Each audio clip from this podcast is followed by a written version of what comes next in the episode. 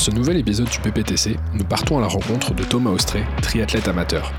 Thomas est déjà finisher de l'un des triathlons les plus durs du monde, le Norseman, et il s'apprête à se lancer dans une aventure encore plus extrême, l'Enduroman.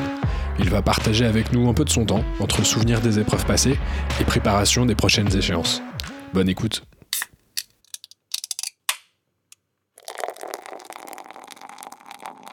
T'as peur d'avoir mal.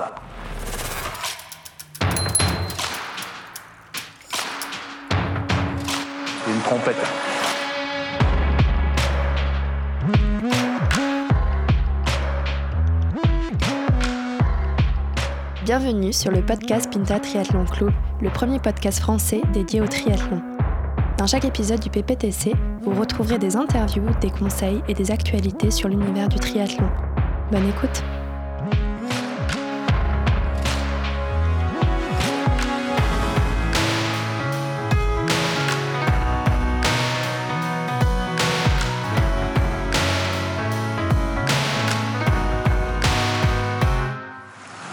3,24 dans les... Mais putain, même, même, si, même quand j'avais pèleriné, elle faisait ça, j'aurais craché dessus. Bonjour à tous et bienvenue sur le podcast du PPTC, le premier podcast français dédié au triathlon. Aujourd'hui, nous accueillons Thomas Austré, encore un triathlète de l'extrême, lui aussi euh, black t-shirt depuis sa participation au Norseman en 2018. Et aujourd'hui, nous allons nous attarder sur le parcours euh, et la progression d'un triathlète amateur pour comprendre comment on passe d'un semi-marathon au triathlon le plus dur du monde. Thomas, bonjour et bienvenue sur le podcast. Bonjour à tous, merci Olivier, merci Mélène en tout cas euh, de me recevoir euh, chez vous, c'est un vrai plaisir d'être là.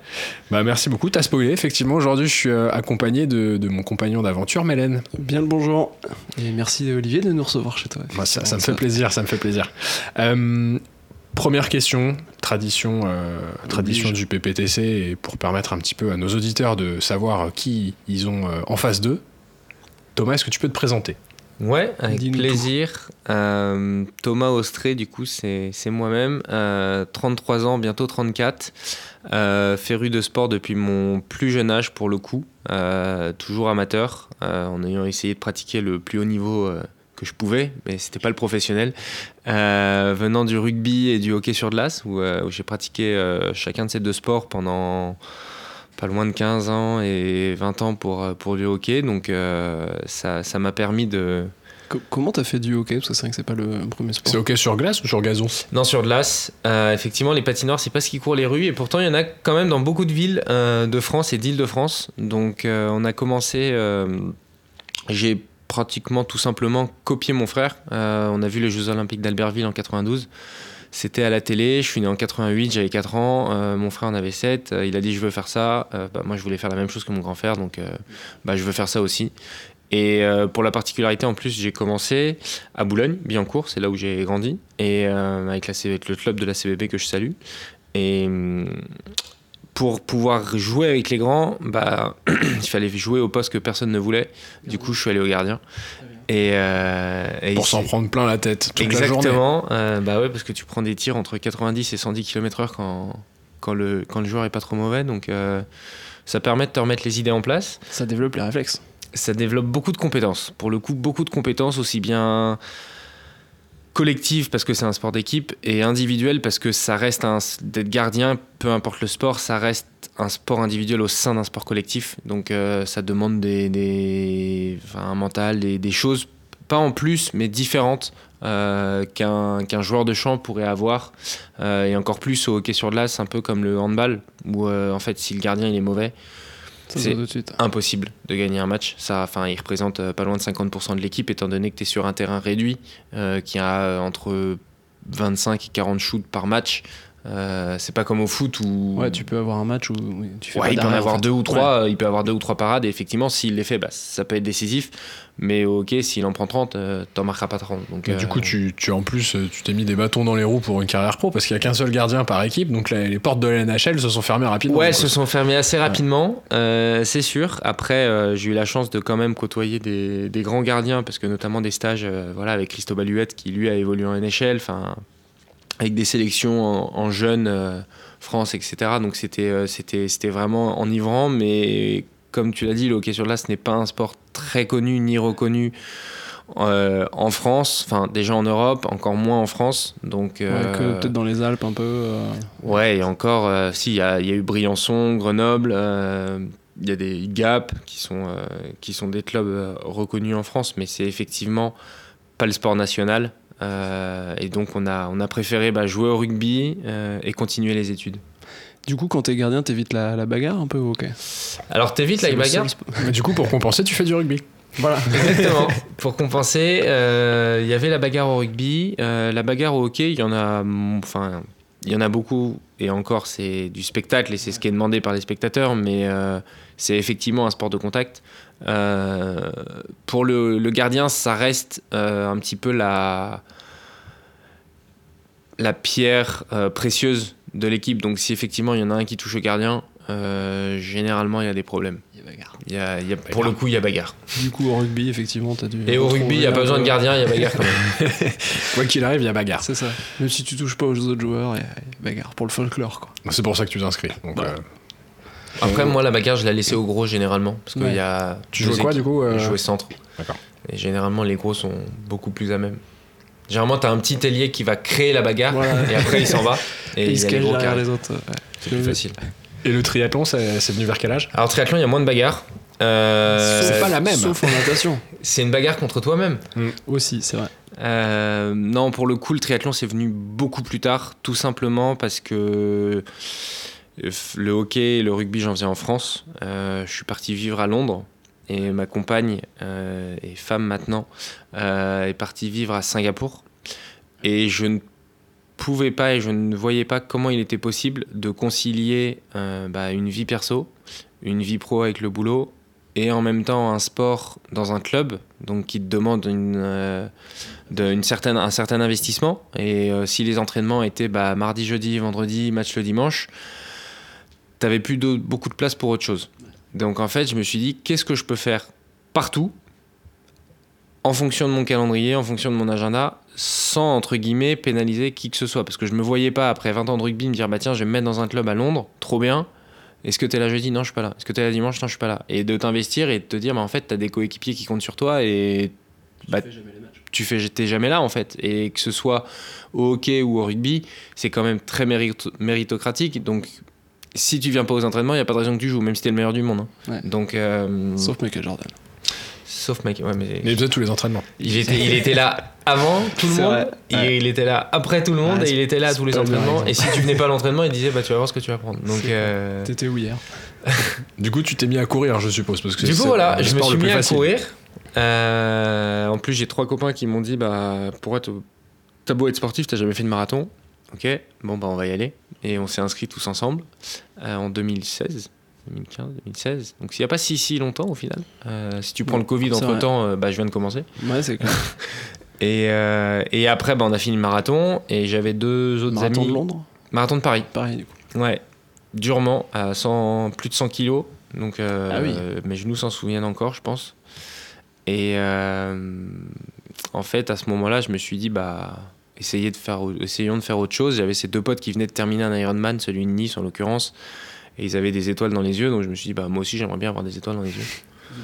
Ouais, ils étaient, enfin, c'était, ça avait l'air encore mieux, quoi. Donc, euh, en 2017, euh, bah, j'ai acheté un vélo et un maillot de bain. Et j'ai commencé là. Ce qui est quand même assez récent. Ce qui est assez- Ouais, tout à j'ai fait. la Roman de Nice euh, en 2017, en juillet 2017. Ah, t'as t'as décidé de faire du triathlon en 2017 et J'ai décidé, décidé euh, en novembre 2016. J'ai li- le vélo livré, il y avait beaucoup moins de délai à cette époque, en Ouais. décembre.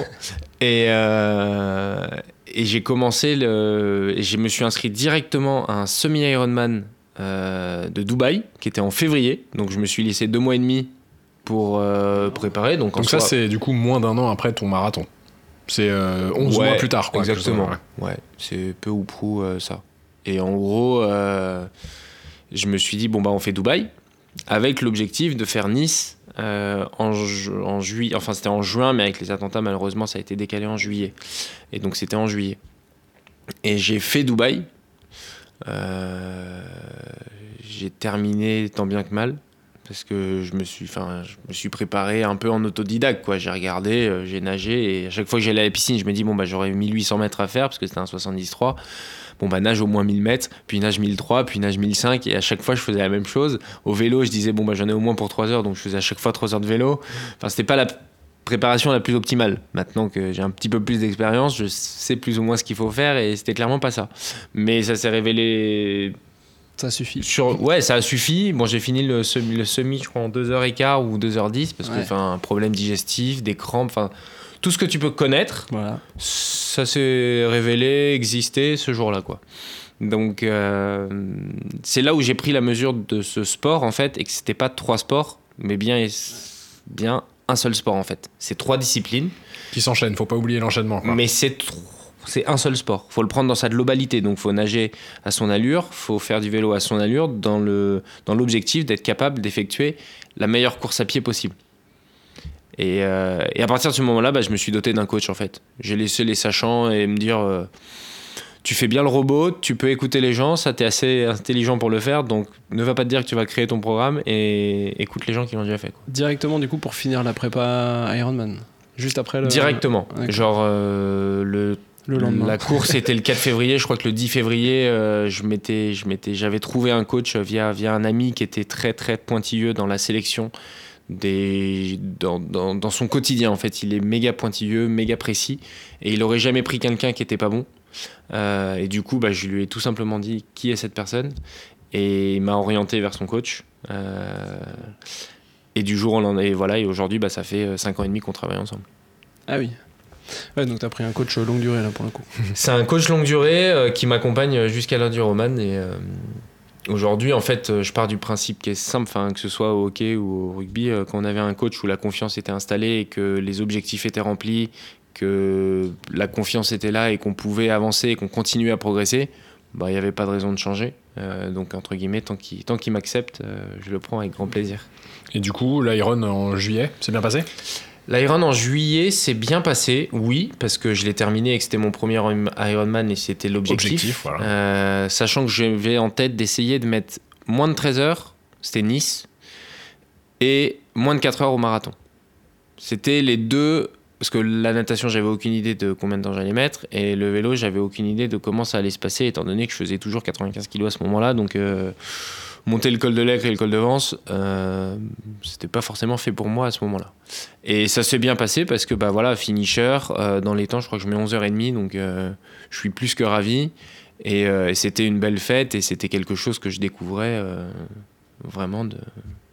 Comme un, pas comme un nouveau-né, mais j'avais finalement ces étoiles dans les yeux que mes amis avaient eu euh, quand eux l'avaient fini. Quoi. T'avais pas fait de, de M avant pour euh, mettre le pied à l'étrier Alors non, le premier M, je l'ai fait il y a un an, je crois. J'ai fait le triathlon de Paris euh, parce que j'ai reçu une invitation.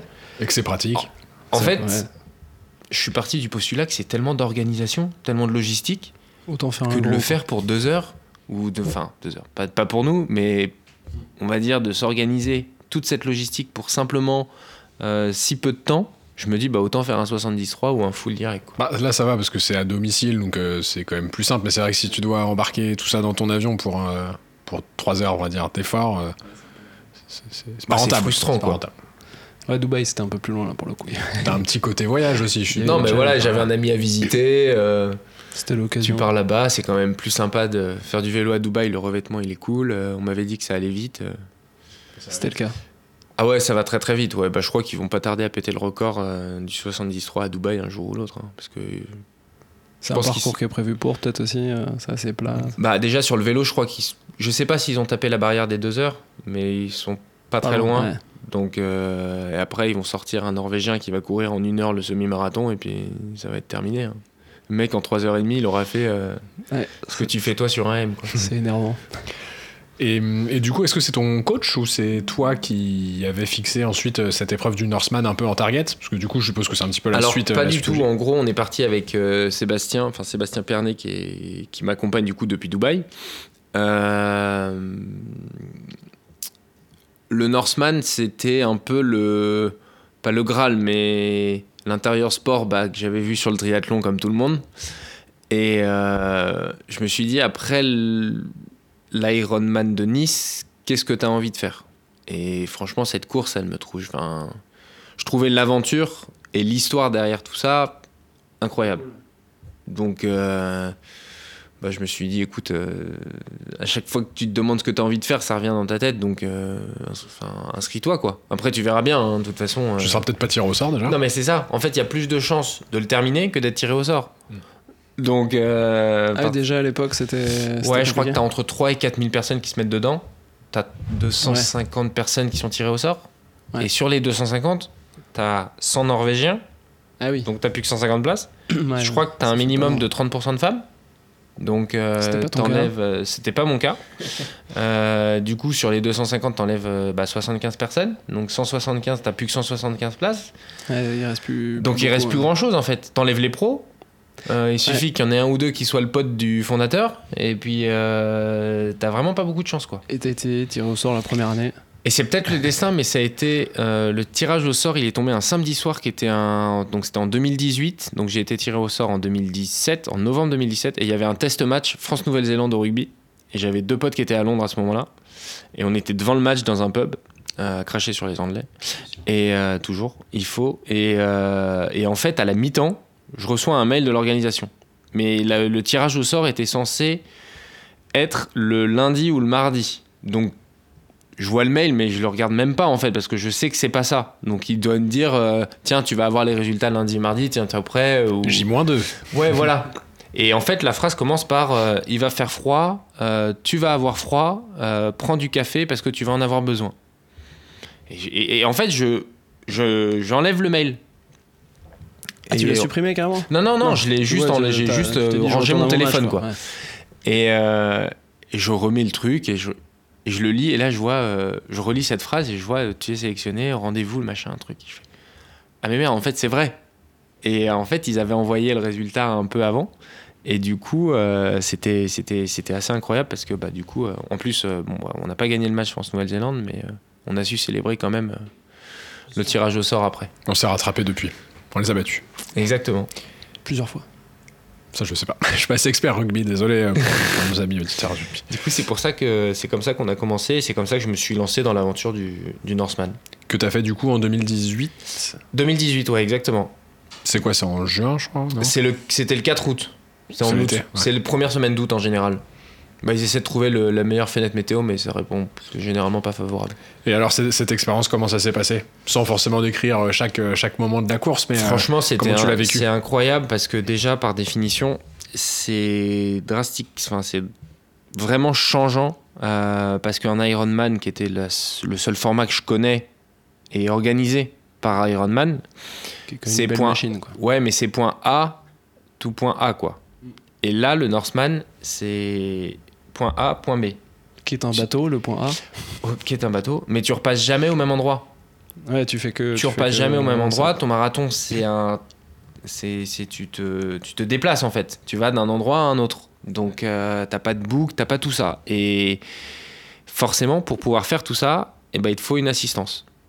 Et c'est là où, en fait, euh, c'est, c'est- c'est la beauté de cette course pour moi, en plus de, de, de- de ce qui vient après. Mais c'est que c'est un partage parce que tu as besoin de ton équipe. Tu as besoin d'une assistance. Et en fait, cette aventure individuelle devient une aventure collective. euh, pas au, le jour de la course, mais à partir du moment où tu t'es tiré au sort. Parce que tu dois sélectionner ton équipe. euh, tu dois te dire, bah voilà, est-ce que euh, j'ai déjà des proches parce que j'ai rencontré des gens qui n'avaient pas d'assistance? Ok, ils, ils ont fait. Parce que normalement, En fait, ils avaient du mal à trouver quelqu'un. Genre, euh, ils te créent un groupe Facebook où il y a tous les athlètes et il y avait certaines personnes qui disaient bah moi j'ai personne dans mon entourage euh, et en fait bah mine de rien tu réalises un peu la chance que tu as quand tu relativises et tu te dis bah Ah, moi c'est pas la même aventure, ouais, c'est sûr. hein. bah c'est super dur et tu relativises et tu te dis putain mais moi j'ai plein de potes qui sont sportifs c'est trop bien euh, qui veulent t'aider qui sont là pour t'accompagner enfin et non mais c'est tu te rends compte de la chance que tu as en fait et, euh, et du coup bah on est parti avec avec cinq cinq potes entre famille compagne etc et, euh, et cette aventure en fait c'est pas du tout quelque chose que tu vis tout seul tu, le- partages et elle est d'autant plus grande parce que bah y avait un objectif qui était d'avoir le t-shirt noir, parce que tu as, une division des athlètes, pour ceux qui ne le savent pas, euh, au 30e kilomètre du marathon, où en gros les 150 premiers peuvent terminer la course et finir par un trail de 12 km avec euh, 1000 de D+, à peu près, et t'as la récompense, tu un t-shirt noir. Et sinon, tu as un chemin alternatif qui est, lui, euh, un t-shirt blanc, malheureusement, pour les personnes qui sont pas dans le classement. Donc moi, quand j'ai été tiré au sort, mon objectif, c'était dans, dans ces 150 premiers-là. C'était le seul objectif. Et Après euh, le classement sur les 150. franchement, j'aurais pu finir premier ou 150e. euh, Pas premier, c'est quand même toujours un petit bonus. ouais, mais mais c'est pas possible. et, et du coup, C'est que des Norvégiens de toute façon qui. Effectivement, c'est souvent des Norvégiens. Et, euh, et du coup, j'ai enquillé sur la prépa avec cet objectif en tête. Pouvoir euh, te dire finir dans les 150 premiers. Et si tu n'as pas fini dans les 150 premiers, eh ben ne le regrette pas parce que tu auras juste donné tout ce que tu pouvais et les autres ont ju- juste été meilleurs que toi. Mais c'est pas parce que tu t'es mal entraîné, c'est pas parce que tu t'es pas bien préparé, c'est pas parce que tu as loupé un entraînement. En fait, c'était la première fois que je me battais contre les autres. Ouais. Ouais, ça change un peu de- d'habitude. Alors que d'habitude, à notre niveau, enfin. Ouais. Tu te bats contre toi-même, d'essayer de faire la meilleure course possible. Euh, tu vas pas essayer de battre le mec qui est devant toi. De toute façon, tu sais pas à quel tour il en est, tu sais pas qui c'est. Enfin, ça sert à rien. Donc, euh, et là, bah, fallait quand même que je finisse dans ces 150 mecs là. Donc, euh, si je finissais 151e, en fait, je voulais pas le regretter. Euh, parce que bah, de avoir loupé 1, 2, 3, 10 entraînements, bah, peut-être que Ouais, t'aurais pu t'en mordre les doigts, quoi. Ah, c'est clair. Donc, euh, et finalement, bah, ça s'est bien terminé parce que ça a été une aventure euh, incroyable. Et je finis, je crois, 40e au scratch. Euh, Donc, euh, donc euh, le contrat est rempli. Pleinement. ouais. Et pleinement, pas de blessure, tout va bien, tout le monde est heureux, le coach il est content, moi je suis content. Ouais, donc tu t'es, tu t'es entraîné quand même. je me suis honnêtement bien entraîné. En fait, j'ai et été, Norseman est, impressionnante. j'ai été très discipliné. Je me suis entouré d'un mec qui est vraiment compétent. Euh, j'ai trouvé le temps nécessaire et j'ai été discipliné dans ma préparation. On a été de manière très progressive. Il y a eu des séances vraiment chiantes. Et parce que bah, pour progresser, il faut, par exemple, pour la course à pied, il faut apprendre à courir lentement avant de courir vite. Euh, pour le coup, c'est ce que j'ai fait.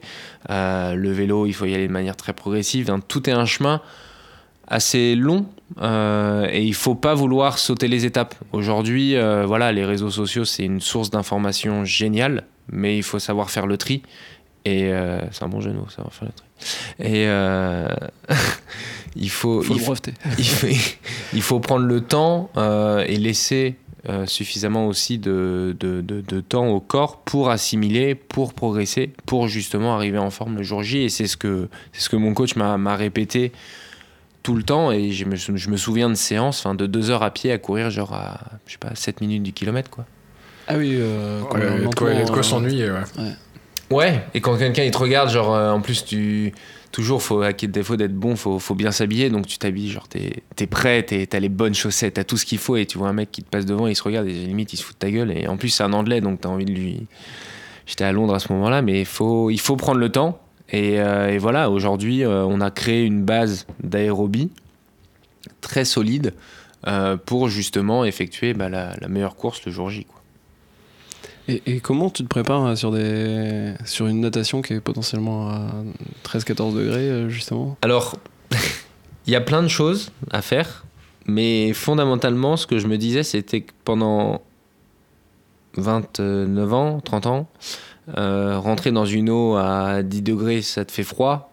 Donc, c'est pas en 6 mois que du jour au lendemain, ça va faire chaud. Donc, dans tous les cas, sûr. tu vas juste te cailler le cul. Ouais. Euh, et pour le coup, ce que j'avais en tête, c'était que ma journée va être très très longue parce que tu as quand même 180 bornes avec 3000 de dénivelé, tu as un marathon trail à courir. Et tes 3800 mètres de nage, euh, ça reste que une heure dans toute ta journée, ou 1h05, 1h10, 1h20, mais bon, on va dire qu'à partir d'une heure, non mais à partir d'une Ouais, heure, tu te dis, bon bah après j'arrive et Ouais, je m'accroche quoi. ouais. Euh, donc, j'avais pas vraiment d'appréhension à ce niveau-là. Euh, le froid, j'ai eu la chance de pouvoir m'entraîner euh, vivant à Londres à Hyde Park, où en fait il y a une ligne d'eau qui s'appelle le Serpentine, et en gros qui fait 250 mètres, et qui est ouverte de 6h à 9h du matin, toute l'année. Donc tu peux même nager. les- Et c'est de l'eau libre, hein, c'est pas une Ah ouais. piscine, hein, c'est c'est dans Hyde Park, c'est comme si tu avais dans la Seine une ligne d'eau de 250 mètres. euh, Je sais pas si j'irais, mais. Dans la scène, bien Alors, sûr. voilà, dans Hyde Park, c'est quand même un peu plus propre. Et c'est en fait le plus vieux club britannique de natation. Et c'est un peu la genèse de comment tout a commencé pour la prochaine épreuve. Parce que j'ai rencontré des gens là-bas qui ont traversé 14 fois la Manche, euh, sans combi. Donc moi je m'entraînais à Hyde Park bien évidemment avec ma combi et ils m'appelaient le petit Frenchie frileux et je leur disais bah ouais C'est ce qu'on va voir. c'est bien ce que ouais Parce que ouais vous je avez déjà frileux. essayé avec la combi aussi, parce que vous allez voir, c'est quand même vachement bien. et en Ouais, il sait gros, peut-être euh, juste pas, c'est tout. En gros, on a. C'est comme ça que je me suis entraîné. Après, je faisais des bains froids, euh, mais il faisait toujours froid. Donc au final, euh, et l'eau est à 13 degrés et ça- enfin, c'est le cadet de tes soucis en fait. Puis 13, ça, va- ça va encore. C'est pas ouais. Et tu, parlais euh, tout à l'heure de, de ton poids. Est-ce que ton coach t'a fixé un, je sais pas, un, un- un poids maximum pour cette épreuve ou de toute façon par rapport à l'entraînement que tu t'infligeais euh, En fait, ouais, ça a été un mélange. C'est que tu finis ta vie étudiant, donc normalement, si tout va bien, tu perds un peu de poids. Euh, les soirées, ça réduit aussi. Et euh, tu te mets à manger quand même un peu mieux parce que tu te mets à travailler. Donc on va dire que tu peux euh, t'offrir de la nourriture un peu plus qualitative. À Londres, ça devait pas être facile quand même. Ça a changé. Pour le coup, ça a changé. C'est peut-être le seul truc qui a été bien, euh, c'est qu'aujourd'hui, il y a vraiment de tout. Et il y a plein- il y a tous les veggies, les vegans, les trucs, les machins. Donc euh, pour le coup, ça a vachement changé. Et, euh, et en fait, naturellement, j'ai perdu du poids parce que le Northman, je l'ai fait, je faisais 87 kilos.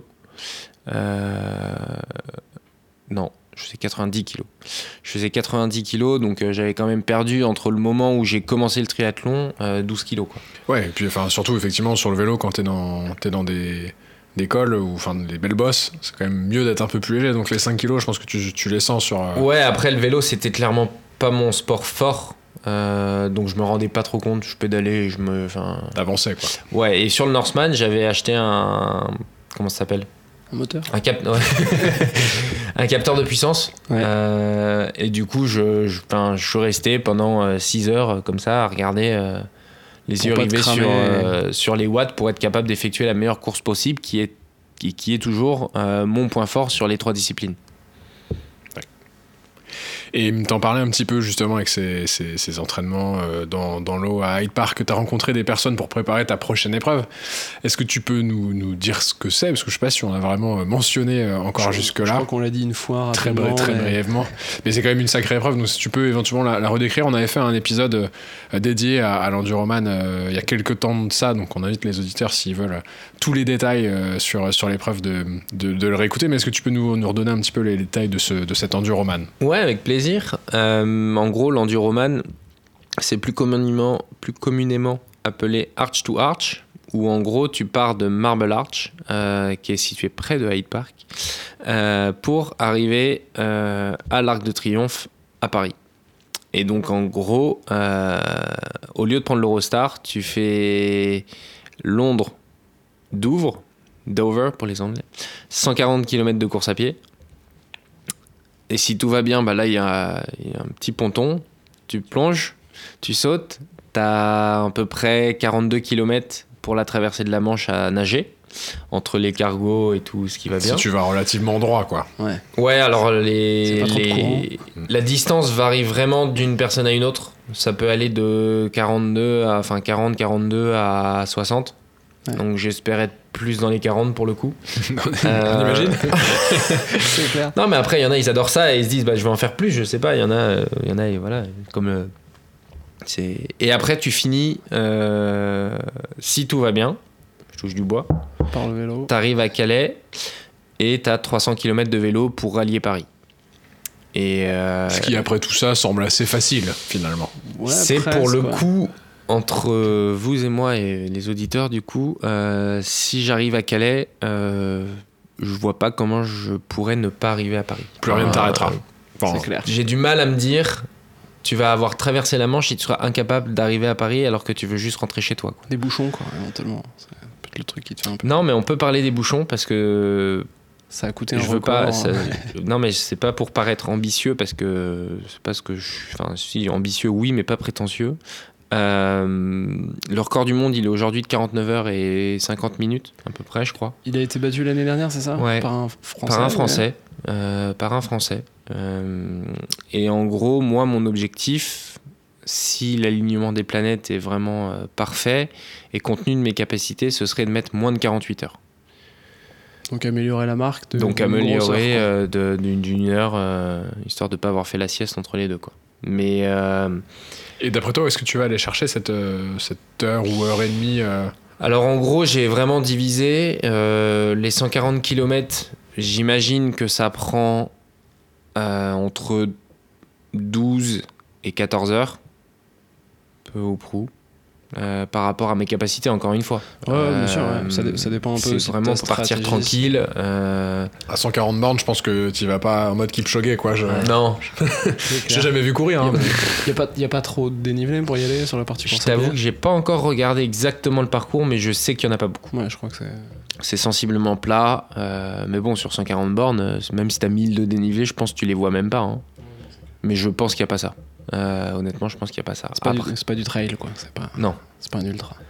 Après, euh, je pense dormir un petit peu. Au moins 5 heures, à mon avis, avant de te lancer dans la manche. Donc, euh, t'es à, on va dire 13 plus 5, t'es à 18 heures. Euh, si tout va bien, tu te lances dans la manche. Là, je dirais que t'en as entre 15 et 20. Si on peut être plus près de 15, c'est mieux quand même. Quel enfer. 15 heures dans la 15 manche. Ouais, ça c'est ça c'est bah, c'est un peu pour ça que je me suis inscrit en fait. On peut on va en revenir juste après mais donc on est à 18 plus une vingtaine euh, moins 3 on va dire 17 euh, ça fait euh, du 35 heures. Euh, Ouais, il t'en reste plus beaucoup. Si t'as 300 bornes de vélo, euh, tu peux te dire que tu peux mettre 10 heures par rapport encore une fois à mes capacités. 10, 11, peut-être un peu moins. Je, je- je sais pas. En fait, c'est- Ah, 10 heures tu, pour peux, 300 tu, peux faut- tu peux planifier. Bah, 30 de moyenne. euh, Ouais, faut- Là, j'ai fait l'Ironman de Cozumel, j'étais à 39,5. Ouais. T'as 180 bornes, faut que tu tiennes une heure, deux heures de plus, 3 heures, 4 heures. Enfin, normalement, après voilà, c'est encore une fois, tu peux faire plein de plans sur la comète. Euh, T'auras traversé la Manche avant et couru 140 km. Oui, tu sais pas exactement. Tu, il y a- tu peux pas forcément te préparer. Si en- tu me dis demain on va faire 300 km, je te dis oui, on les fait en 10 heures, même en 8 si ça se trouve, même en ouais. 7. Mais après, la tout manche, ça, ouais. C'est difficile. Tu redors pas après la, manche Tu fais une petite. petite Aujourd'hui, pause, peut-être Aujourd'hui, c'est, et je sais même pas si c'est viable et on n'en a pas encore parlé avec le coach, mais ce que j'imagine, c'est sortir de l'eau, monter sur le vélo Et faire une pause plus loin et quitte à Non. devoir faire une pause après. Mais après, c'est là autour d'une table, euh, c'est facile. Oui, une fois que tu sors de l'eau, tu sais pas si tu seras pas frigorifié Non, ou mais si tu ça. seras pas. euh, J'en ai aucune idée, Ouais. donc euh, on va se préparer pour essayer que ça se fasse de la meilleure des manières. Mais du coup, si on est aux 35 heures plus 10 heures de vélo, ça, Ça te fait va, ça 45. Ouais. Euh, T'as 3 heures de battement. euh, Mais ce qui, est- C'est pas beaucoup. ce- ce qui peut être problématique, ce que nous disait Cyril, c'est que en fait, t'as un arbitre qui te suit tout le long et que si lui en voiture il est obligé de s'arrêter dans les bouchons, toi t'es obligé de l'attendre. il paraît, ouais. Et du coup, il y a un. Alors, c'est pas, pas sur le dernier record, mais il y a un mec qui est resté un peu bloqué et qui a perdu euh, presque une heure à- pour rentrer dans Paris parce que la voiture de l'arbitre était bloquée et que lui en vélo il aurait pu avancer, mais. Exactement, c'est pour ça qu'on parlait des feux rouges, t'es régi par, Ouais. le, par le code de la route. Euh, donc après, euh, mais encore une fois, euh, si j'en suis à ces questions-là, euh, Oui, c'est que ça sera s'est bien pas passé. trop mal passé. ouais, je serais plutôt très content et que s'il est pas battu, bah, il est pas battu et c'est pas grave. Enfin, l'idée c'est vraiment intérieurement, c'est d'arriver à Calais et ensuite on fera les comptes, on verra. Et s'il reste de l'énergie et qu'on peut aller chercher un truc, on verra. Mais encore une fois, si le record il avait été de 43 heures et si ça se trouve, il y a un mec, un jour il le fera en 43 heures, c'est presque sûr qu'un jour il y a un mec qui le fera, euh, j'aurais pas dit que je veux battre le record du monde. Oui, non, Moi, c'est mes capacités aujourd'hui potentiellement vont me permettre de faire cette course-là. De toute façon, je pense que c'est le genre d'épreuve où il faut être euh, humble parce que tu sais pas ce qui peut t'arriver sur toutes l'épreuve et que tu vas pas ça. forcément à la base non plus que pour aller chercher le chrono. Il y a peut-être des gens euh, pour En qui fait, quand je me suis inscrit, j'ai même pas regardé en fait quel était le temps. Moi, j'ai regardé qu'est-ce que j'aimerais faire par rapport à mes capacités comme course. Et il s'est avéré que bah Tu t'es dit, ça c'est c'est jouable. ça c'est la course genre idéale. Et, et du coup, euh, tu disais que tu avais discuté avec des, des gars qui avaient déjà traversé la Manche. Est-ce Ouais. que tu peux nous expliquer un peu comment ça t'est venu? C'est eux qui t'ont donné envie de, de lancer là-dedans Bah en fait, encore une fois, euh, ces, ces personnes-là, elles en parlent avec d'autres étoiles dans les yeux que celles de l'Ironman, mais qui sont euh, tout aussi belles et voire euh, encore plus incroyables. Et je trouve que c'était euh, l'Ironman, c'était vraiment l'aboutissement d'un sportif accompli. Traverser la Manche, c'est c'est l'aboutissement d'un truc pas unique parce que t'es pas le seul à avoir fait. Non, mais mais tu pas nombreux. euh. L'Ironman, Ouais, t'en as quand même 2000 personnes par week-end. Ouais. Et ça grandit vite depuis quand même. Aujourd'hui, voilà, c'est. Et malheureusement, dans un sens, je trouve qu'on banalise ça alors que ça reste incroyable. Faut pas. Enfin, 99% des gens euh, ne sont pas en mesure de le faire. Et aujourd'hui, euh, t'as fait un Ironman. C'est direct, t'as mis combien de temps? Mais en fait, t'as fait un Ironman quand même avant. Donc, euh, peut-être faut relativiser, de se dire que. J'en parlais aujourd'hui avec mon coach, c'est marrant, mais avant, les gens qui faisaient un marathon, ils avaient le nombre, le la temps de récupération d'un marathon, c'était le nombre de kilomètres parcourus. Donc tu, faisais ton, tu finissais ton marathon, tu avais 42 jours de repos. À deux jours, ah oui. Bah, après, quand tu regardes les, les, les temps de récupération sur les montres, sur certaines montres en tout cas, Ouais. quand tu fais une sortie euh, d'une heure, il te dit faut te reposer pendant 72 heures ou je sais pas combien. Au final, euh, c'est c'est un peu pareil, c'est juste qu'on le suit pas trop quoi. Ouais. Ouais, mais aujourd'hui, les mecs, ils enquillent 3, 4 Ironman, les pros. Oui, non, bien euh, sûr. Enfin, on peut Ouais, pas, faut, faut comparer ce qui est comparable en fait. Il y a, il y a un mec qui vient de faire 60 Ironman en 60 jours, là, je crois. C'est le record. euh, le nouveau record. C'est que t'as pas de taf hein, quand même, parce que. Ah non, bah non, bah, c'est sûr que là. Faut pas euh, se mentir, il a du temps le gars. Bah déjà, ouais. et puis encore une fois, faut voir quel type de personne c'est. Parce que si effectivement il a pas de travail, mais que c'est un ancien athlète, c'est un ancien militaire, c'est un ancien pompier, enfin voilà, il y a souvent ces genres de profils. Si le mec il a clôturé, ce qui est incroyable, hein, mais un Ironman en 9 heures, Je crois et qu'il le des- fait en 15 ou 16 tous les jours, bah c'est pas pareil quoi. Ouais, je crois c'est comme si. il met euh, autour de 10h30 par, par Ironman, quoi. Donc il est... Ah ouais, donc il envoie quand même. Ouais, ouais, non, il est- Et du coup, là, sur, euh, sur l'enduroman, c'est euh, c'est- en autonomie. Donc t'es- Alors là, c'est le même principe que le Norseman. Tu vas, as besoin d'une assistance euh, tout du long. Tu pars forcément d'un point A à un point B. Et euh, il faut avoir ton équipe de support euh, qui est elle, euh, qui suit l'arbitre en fait, et l'organisation. Donc tu as un van qui va te suivre pendant la course à pied, avec une, deux, trois personnes qui sont là pour t'assister. Tu as un bateau qui est fourni par l'organisation de l'Enduroman, qui est là, lui, pour bah, assurer ta sécurité et en même Sympa. temps, ouais, il est cool, avoir te diriger. Parce que ça aussi, c'est quelque chose d'important. Il faut que ton capitaine du bateau, il ait l'habitude de le faire. Sachant que si tu es en recherche dans le temps, il faut pas avoir un, novice, entre guillemets. Euh, et tu as deux personnes qui sont là pour t'alimenter et te soutenir euh, sur le bateau. Et pareil, bah après pour le vélo, euh, même principe, même combat. Donc l'idée, moi, c'est des... aujourd'hui, je veux pas imposer aux personnes qui vont m'assister d'être là pendant 48 heures. Parce que je trouve que déjà, c'est incroyable de se dire que tu as des amis qui sont là pour toi et qui vont clairement s'oublier en fait pendant deux jours euh, juste pour ton bien-être. Euh, Ouais, c'est fort, c'est clair. ouais, non, mais c'est. Après, ça leur permet aussi de vivre un peu l'aventure euh, au travers toi. C'est c'est très gentil, bien sûr, de ton point de vue, mais c'est vrai que ne serait-ce que quand tu vas supporter des gens qui vont faire une course, euh, un marathon de Paris ou semi de Paris, au final, ils sont contents de le faire parce qu'ils ils y trouvent aussi un. un- un oui, tu trouves un plaisir, mais c'est réduit dans le 48 sens où. Oui, oui, bien sûr. Il y a, pour moi, il y a une chose qui est fondamentale là-dedans, c'est que déjà, ils sont partis euh, de la performance. Parce que si, Ouais, si t'as une galère, ils sont là si t'as une euh, galère, s'ils te donnent pas les trucs au bon moment, s'ils trouvent plus l'eau, enfin, c'est des trucs qui ont un impact sur ton mental déjà. Euh, imagine, t'es en train de courir, t'es au 130e kilomètre. Enfin, c'est- sûrement ce qui va arriver. T'as envie d'un truc spécifique et il le trouve Ouais. pas et il met 25 minutes à le trouver. Ça t'énerve un peu. Euh, ça peut t'énerver, ça peut créer des tensions parce que tu as de la fatigue, tu génères du stress. Et pendant une heure, pendant deux heures, pendant trois heures, c'est gérable. La Ouais. personne, elle peut prendre sur elle et se dire non, mais c'est mon pote, je sais que ça va. Pendant Pendant 48 heures, Ouais, et il y a un moment, il peut te dire en fait euh, ciao. tu vois le mec qui part et en Avec plus, le bateau et, et- et en fait, tu peux pas lui en vouloir. Tu peux tout à fait comprendre son sur, sur le ressenti. coup, tu dois. tu- non mais Ouais. c'est Des petites insultes qui partent, quand même, je en fait, c'est pour ça que j'ai pas envie euh, d'imposer ça à qui que ce soit. Donc là, tu Euh, reprends pas la même équipe que. Du coup, c'est pas encore complètement défini. Il faut que j'en parle avec toutes les, les parties prenantes. J'ai sûrement mon coach euh, et j'aimerais beaucoup, euh, si- s'il écoute ce podcast un jour, euh, qu'il soit là avec moi euh, parce qu'on n'a pas encore fait de course ensemble et depuis 5 ans, bah, on a quand même tissé une relation forte et d'avoir bah, la personne qui t'a forgé pour le coup. Ce serait plutôt cool. ce serait ce serait incroyable Comme ça, Donc, si- euh, s'il a merdé sur la prépa, tu pourras lui. Je- Tu pourras t'en prendre à lui physiquement, ouais.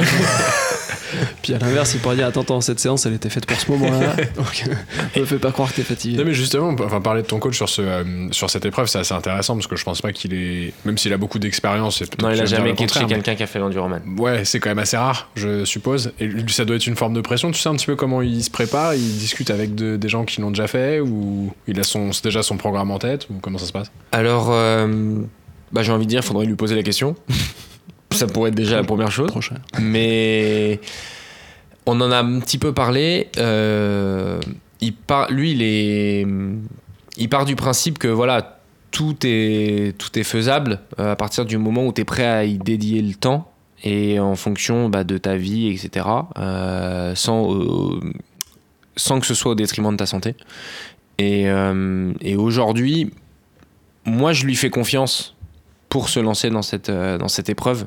Donc, c'est pas qu'il y a un contrat qui nous lie, mais si je lui donne ma confiance, entre guillemets, lui, il va pas se sentir redevable, mais il se dit voilà, euh, vais- c'est quand même l'objectif d'une vie pour, euh, pour mon athlète.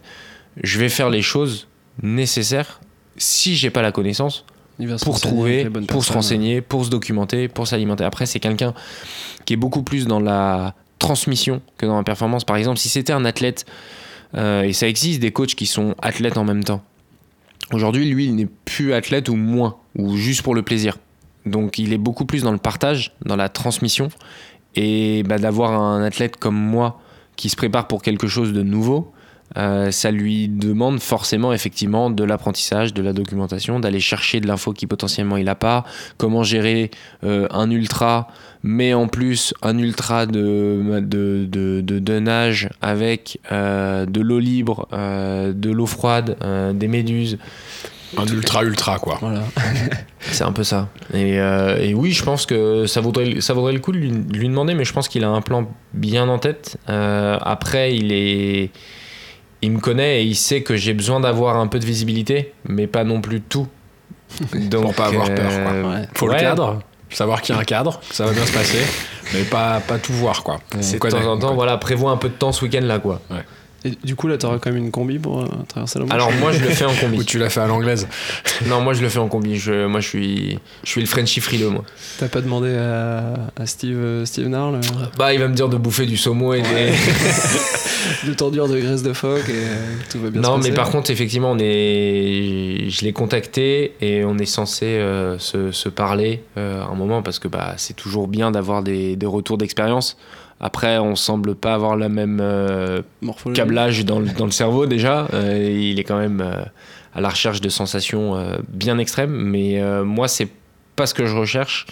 Ce qui m'a décidé de me mettre dans l'enduroman, en fait, ça a été beaucoup plus le, le sentiment d'inconnu. Dans Ah le bah sens ouais. où je suis loin d'être Mike Horn, je suis pas Sylvain Tesson, et pourtant, c'est des aventuriers que, que j'apprécie et qui m'inspirent. Et ce qui m'impressionne chez ces gens-là, c'est que quand ils partent en expédition, les mecs, ils ont aucune idée de ce qu'ils vont trouver. Genre, ils vont Ouais. passer par des moments, ils sont incapables de te dire ce qui va se passer le lendemain. Moi, Ils sont- tu me ils sont mets pas sur. un- si préparé que ça. en fait. Bah oui et non, en fait, ils sont préparés à l'imprévu. Exactement. ouais. Et c'est incroyable. Ouais, c'est fort. Ils sont jamais dans le stress. Et, euh, et en fait, à Ça, c'est quand ils sont à la télé. Ouais. Parce que quand je pense que parfois, le mec, quand il est au bord de perdre ses doigts. euh, non, tout va bien. quand il tombe dans des crevasses, je pense qu'il fait Ouais. pas le malin à l'ami Mike. Hein. Mais bon. Non, non, mais c'est clair. Et en gros, euh, c'est ça qui m'a qui m'a décidé à mon échelle et à mon petit niveau. euh, de, quand je rentre dans un Ironman, je sais euh, ce qui va se passer. Ouais. J'ai plus de j'ai plus d'imprévus, j'ai plus d'inconnus. Euh, Il y en a toujours, mais c'est par rapport à ta performance. Je me remets pas en question ma capacité à le faire. Là, euh, courir 140 km, je pense que j'en suis capable. Faire 300 km de vélo, je sais que j'en suis capable. La Manche. Traverser la Manche, je vais mettre mes 15 ou 20 premiers coups de bras. euh, je sais que je peux tenir 2 heures. Ouais, après. euh, 3 heures. Aujourd'hui, on n'a pas encore commencé l'entraînement. Euh, le reste, c'est quand même complètement l'inconnu. Et même après l'entraînement, je vais beau avoir. euh, parce que je dois valider 8 heures en eau libre. J'ai beau avoir ça en tête dans mon planning. Et ça, je, je sais que potentiellement, si je m'entraîne, je vais en être capable. Mais il y a quand même le double potentiellement pour la manche. Et ça, le, jeu- tant que je ne serai pas arrivé à quel âge, je sais pas si je serai en mesure de le faire. Tu, Ouais, tu, vas en compter des carreaux dans, au fond de la piscine. hein. C'est- ça va être Ouais, on va en compter quelques-uns. ouais. Puis tu, tu- ouais, c'est- ce qui est difficile aussi, c'est qu'effectivement le, le parcours, euh, tu sais pas combien de bornes ça va faire à l'avance, quoi. Ça peut être. euh, Bah en fait, faut mieux pas ça. faut- ouais. Ouais, il faut prendre. Tu verras euh, bien, et là, faut faire confiance aux gens qui sont sur le bateau. De toute façon, il faut leur. Et c'est pour ça que la sélection des gens qui sont sur le bateau, elle est, elle est essentielle. Et j'ai eu pas mal de retours d'expérience à ce niveau-là. C'est que c'est pas une partie de plaisir pour eux, parce Ah que bah, bah, c'est quand même stressant. T'es quand même un moment en pleine nuit. Il y a ni- aucune visibilité sur les côtes. Tu vois rien. Donc Ouais, euh, il y a un moment, tu vois rien. Tu, tu vois les bateaux au fond. Donc qui euh, il, faut, il faut quand même savoir le gérer. Typiquement, moi je sais que si un de mes potes se disait je vais faire l'enduroman, bah, je, je serais ravi de pouvoir l'assister, mais je crois que je serais pas en mesure d'aller sur le bateau. Parce que bah, au bout de 20 minutes de bateau, déjà j'ai le mal de mer. Ah oui, t'es pas le meilleur. euh, Donc je serais pas le meilleur copain le meilleur euh, moussaillon, il y a mieux quoi. pour faire l'enduroman, tu vois. Ouais. Donc euh, Tu peux me passer le ravito, je, je préfère pas bouger. non, en fait, je l'ai- passe-moi un sac. je l'ai bouffé ton ravito. Quoi? je me sentais pas bien. Et, et du coup, euh, avant qu'on commence le, le tournage, là, tu, tu nous disais que tu voyageais pas mal. Évidemment, euh, cette prépa, on parlait de compter les carreaux au fond de la piscine. euh, ça, c'est évidemment euh, très chronophage. Est-ce que tu as déjà euh, anticipé un peu le fait de nettoyer ton agenda pour euh, te, te réserver des, des slots d'entraînement ou comment tu vas gérer tout ça? C'est une bonne question. Euh, bah, je vais déjà en parler avec mon travail. Ah, Tu nous dis du coup quand on peut sortir le, le podcast. hein, ouais. C'est bon, c'est validé.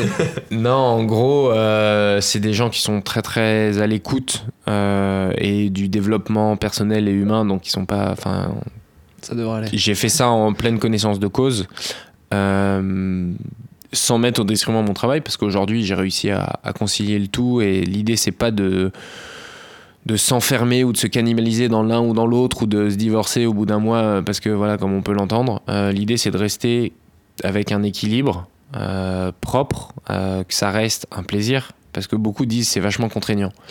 À partir du moment non honnêtement je, suis- je suis pas d'accord avec ça parce qu'à partir du moment où ça devient une contrainte en fait soit c'est ton gagne-pain et dans ce cas-là bah tu peux valider le fait que ce soit une contrainte mais si et moi c'est pas mon gagne-pain euh, si ça devient une contrainte, c'est qu'il y a un problème. C'est que si c'est plus un plaisir, ça, vraiment tu rentres dans une spirale qui est pas qui est dangereuse, mais qui est négative ou et dans laquelle j'ai pas envie d'être. Ouais, Donc, ça, tu- tiendra pas dans la durée de toute Ouais, façon. tu, tu fais le choix de faire cet effort à défaut de contrainte. Mais après, c'est vrai qu'il se peut qu'il y ait certaines semaines où ce non, soit mais plus tu peux avoir des sacrifices ou tu peux avoir te dire bah tiens j'aurais aimé faire ça là je peux pas, mais c'est pas contraignant parce que enfin je trouve ce mot super fort en fait. Ouais, ouais, mais c'est un choix. Et exactement, c'est un choix et je le fais par plaisir. Beaucoup de gens disent non mais t'es fou, ça va pas. Euh, Un peu quand même, t'es un peu fou. Ouais. Ouais, mais enfin. Pas dans le sens propre du terme en fait. Oui, non, sûr, un- Et du coup, je l'appréhende et du coup, je vais essayer de m'organiser pour conserver cet équilibre et pas essayer de me mettre une pression supplémentaire euh, parce que je dois traverser la Manche. Après, oui, c'est- ça sonne euh, bizarre de se dire non, t'as pas de pression parce que tu vas traverser la Manche. Si j'ai une pression, mais si en plus tous les jours tu te dis t'as la pression, bah à la fin tu vas vraiment l'avoir quoi. Donc euh, j'essaie peut-être dans un sens de de repousser l'échéance, de me dire merde, c'est vraiment la merde et ça va être compliqué, mais il y a des moments où je me dis bah ça va aller, il y a d'autres moments, mais l'idée c'est de trouver le bon équilibre et de cliner mon agenda, bah il va se faire naturellement en fait. Quand le coach il va me dire bah là tu dois aller nager euh, deux fois trois heures ou deux fois deux fois quatre heures, mais encore une fois l'idée c'est pas de se surentraîner parce que ça aussi c'est un Ouais, c'est un risque fort. c'est un risque très très important et c'est pour ça que bah, je reste avec mon coach parce qu'il me connaît par cœur et d'aller commencer sa prépa le plus tôt possible euh, va peut-être me permettre de garder un semblant de vie. Après, c'est sûr qu'au mois d'avril ou au mois de mai, Ouais. Tu vas pas faire va- des anniversaires tous les week-ends.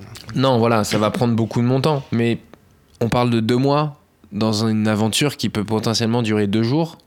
Euh, donc je pense que la discipline que j'ai eue bah, sur cette année, sur l'année d'avant, à me conforter et à trouver un, un équilibre m'a permis aujourd'hui de pas de voir sereinement cette épreuve parce que c'est pas du tout le cas. Je, je minimise pas ce à quoi je vais, je, enfin, ce qui m'attend. Mais je me dis voilà, t'as depuis trois ans quand même fait quelque chose de vraiment discipliné. T'as pas loin de, je sais pas moi, 500 heures ou 600 heures d'entraînement par an. Bah capitalise là-dessus et essaie de t'améliorer encore plus. Mais finalement, le chemin, il a commencé il y a bien plus longtemps.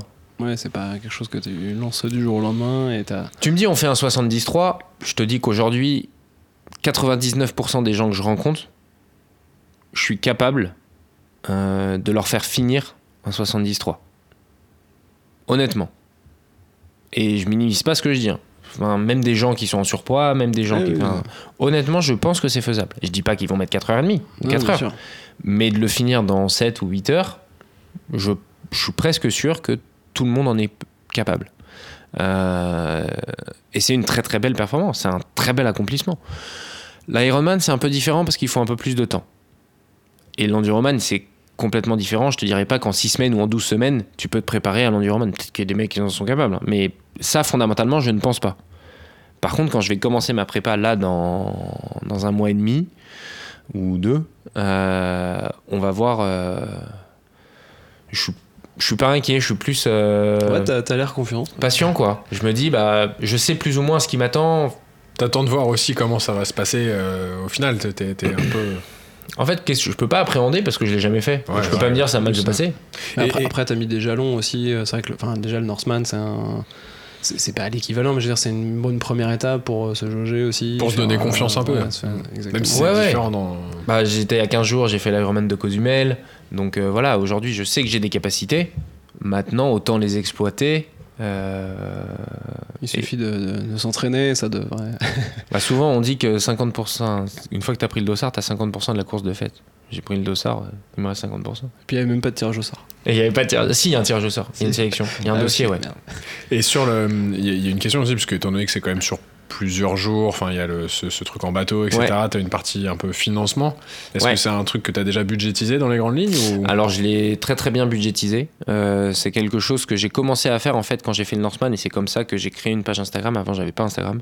Euh, et aujourd'hui je suis bien accompagné. Je suis serein à ce niveau-là. En fait l'idée c'était que déjà sportivement c'est quelque chose et c'est une épreuve.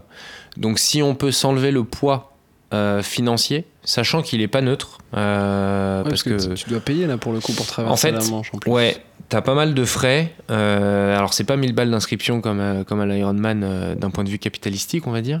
Euh, c'est tes frais d'inscription de l'Enduroman, ta privatisation du bateau pour qu'il puisse te suivre, la location d'un van, etc. pour l'assistance.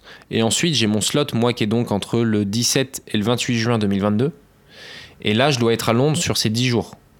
Ah oui, euh, c'est un moment. Donc après, tu dois gérer ton logement. Feu En fait, il t'appelle 48 heures avant et il te dit euh, Hello, C'est maintenant que tu dois traverser, donc il faut Yes. anticiper ta. please be in Dover at 4 a.m. in the morning.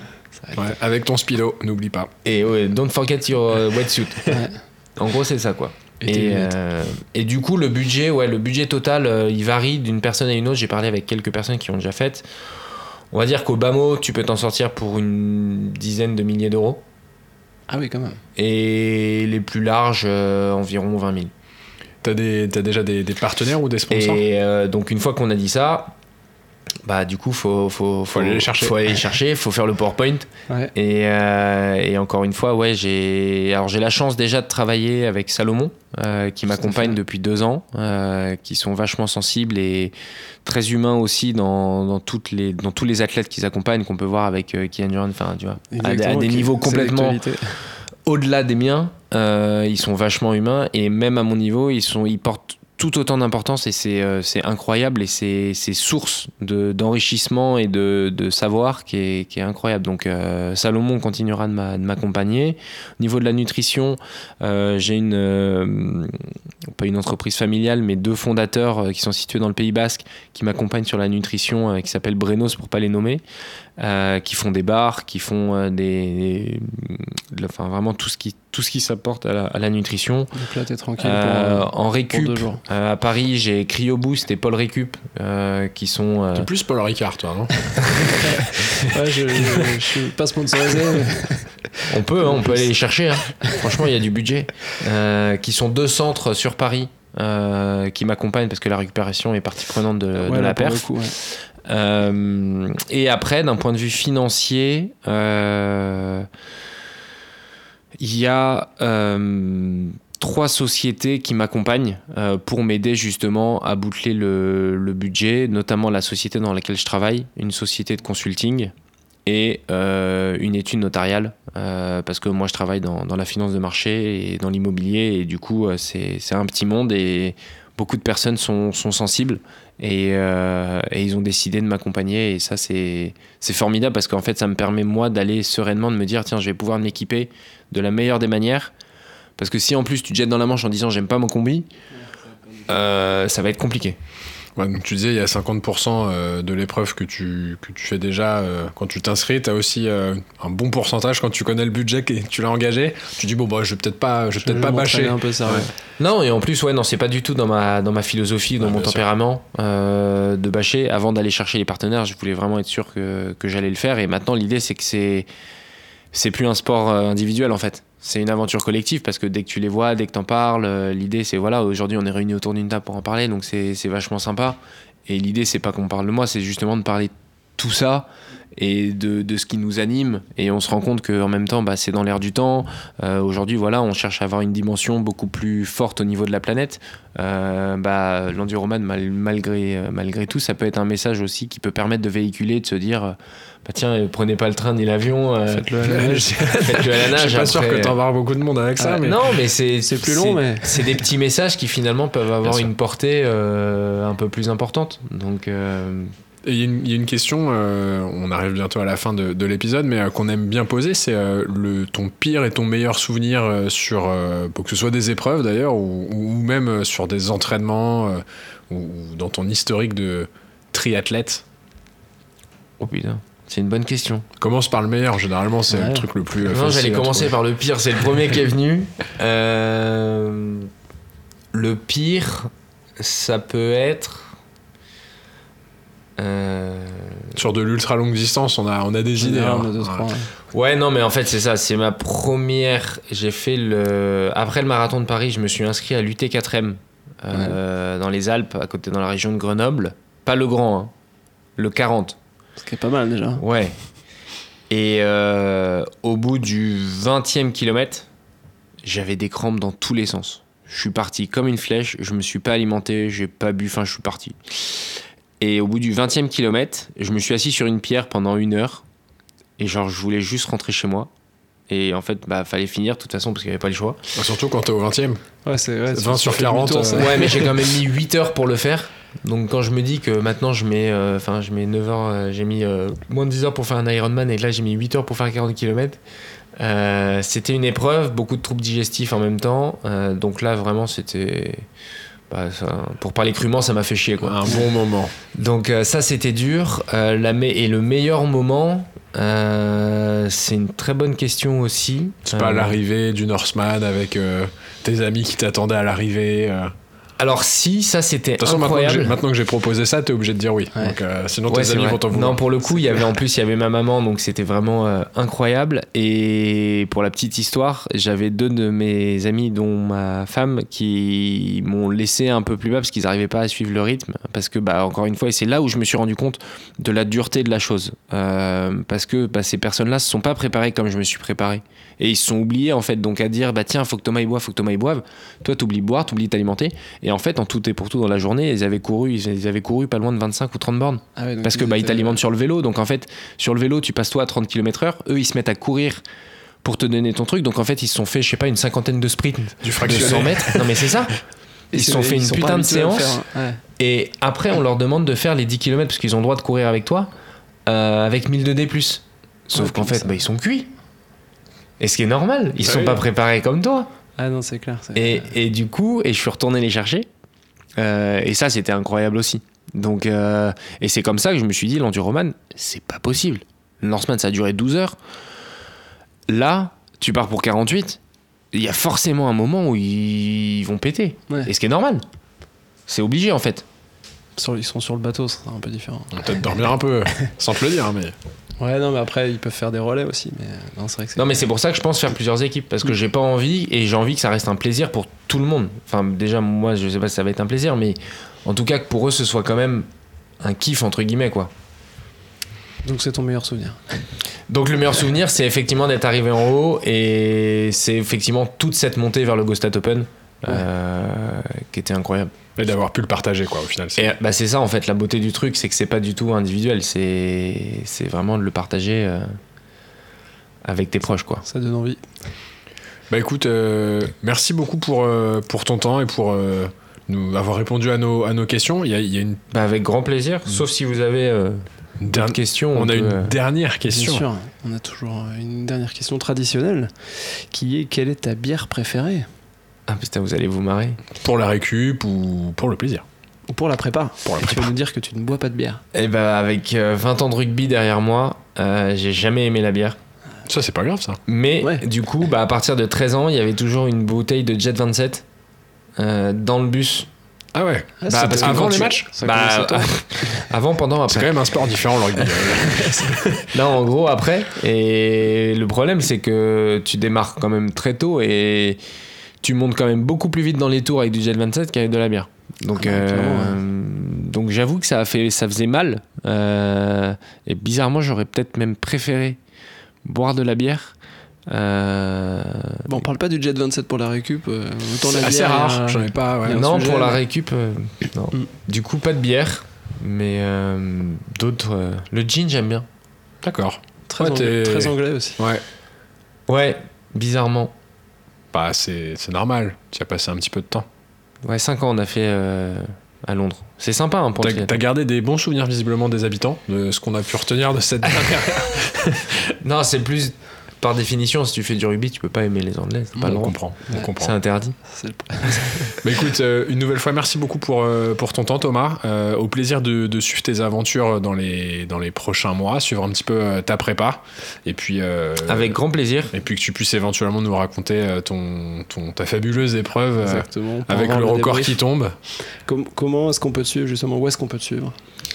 Euh, alors, on peut me suivre soit sur les réseaux sociaux, euh, au nom de Tom Triathlète. C'est très, très recherché.